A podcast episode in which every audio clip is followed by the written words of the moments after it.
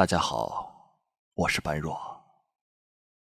今天的故事叫做《今晚他还来》。这是发生在四川的一所大学的故事。这座大学位于城市郊外，平时就流传着不少令人奇怪的、不可思议的故事。在这座大学里，有一个女生寝室，住着七个女生。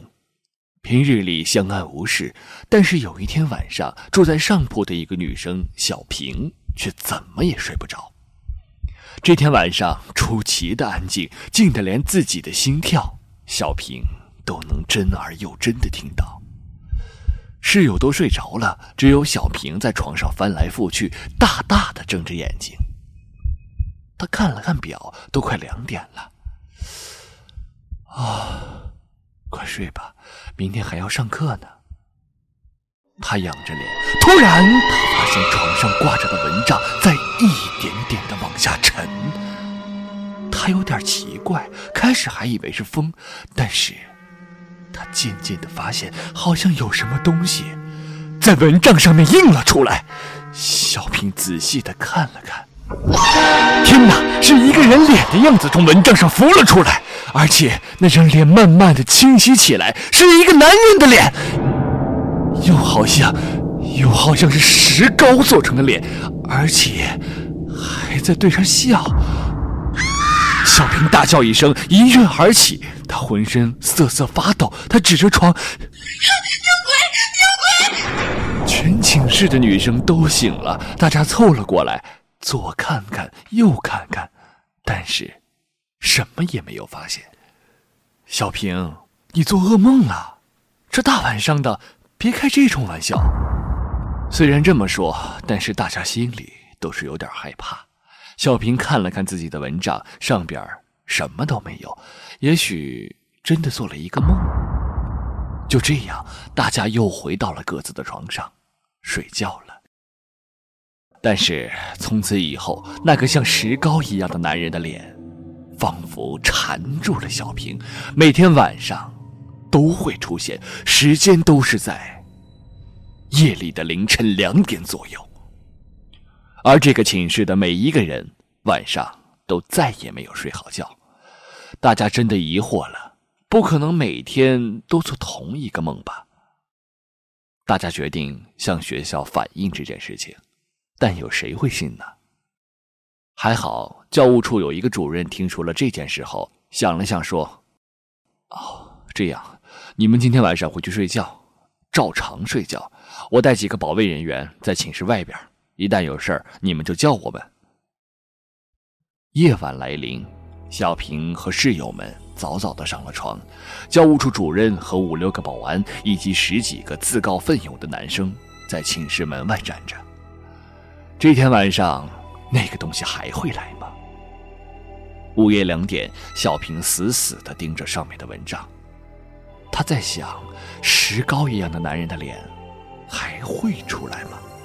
一切都是安安静静的。慢慢的，蚊帐又往下降了，那白色的男人的脸又清晰的在蚊帐上出现，那张脸在盯着小平，而今天笑得格外明显。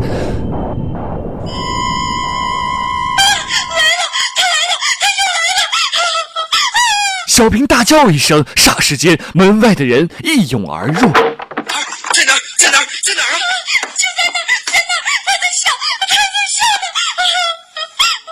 奇怪的是，只有小平能看到，其他的人却完全看不到。大家在屋子里左右搜索，在哪儿？在哪儿？在哪儿？啊？在那儿，在窗户那儿，不到门口了。啊！他要出去。大家随着小平手指的方向，但是什么都看不见。他他的意思，他的意思可能是叫我跟他走。那就跟他走。教务主任一声令下，一大帮人簇拥着小平走出了教室。于是，小平跟随那张漂浮的脸，大家跟着小平漫无方向地走着。一会儿，大家走出了校门，继续往前走，继续走，那张脸牵引着小平来到了校外一个烂水塘旁边。那张脸停下了，他对小平笑了笑，然后，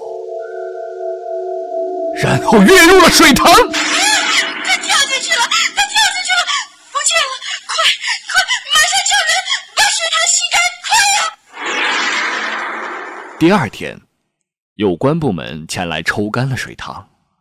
现在，你猜猜看，大家在水塘里发现了什么？对，是一具男尸。原来几个星期前，在这所大学失踪了一个男生，学校、警方四处寻找，但是毫无结果。想不到他淹死在了这个烂水塘。校方很快证实了身份，男尸正是那个失踪的男生。警方解释说是失足落水。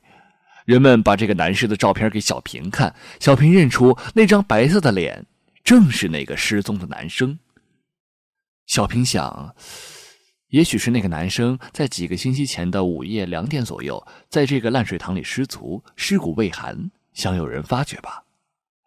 但是他为什么会找上自己呢？这件事情很快就有了答案。三天之后，这个男生的同班好友拿了一摞厚厚的信给小平，这些信是小平自己写的。小平终于明白，原来这个男生就是自己一直未曾见面的笔友。他用笔名跟小平通信了已经有一年多的时间。好了这就是我要给你讲述的。今晚他还来。这里是 vivo radio 网络电台鬼说我是般若。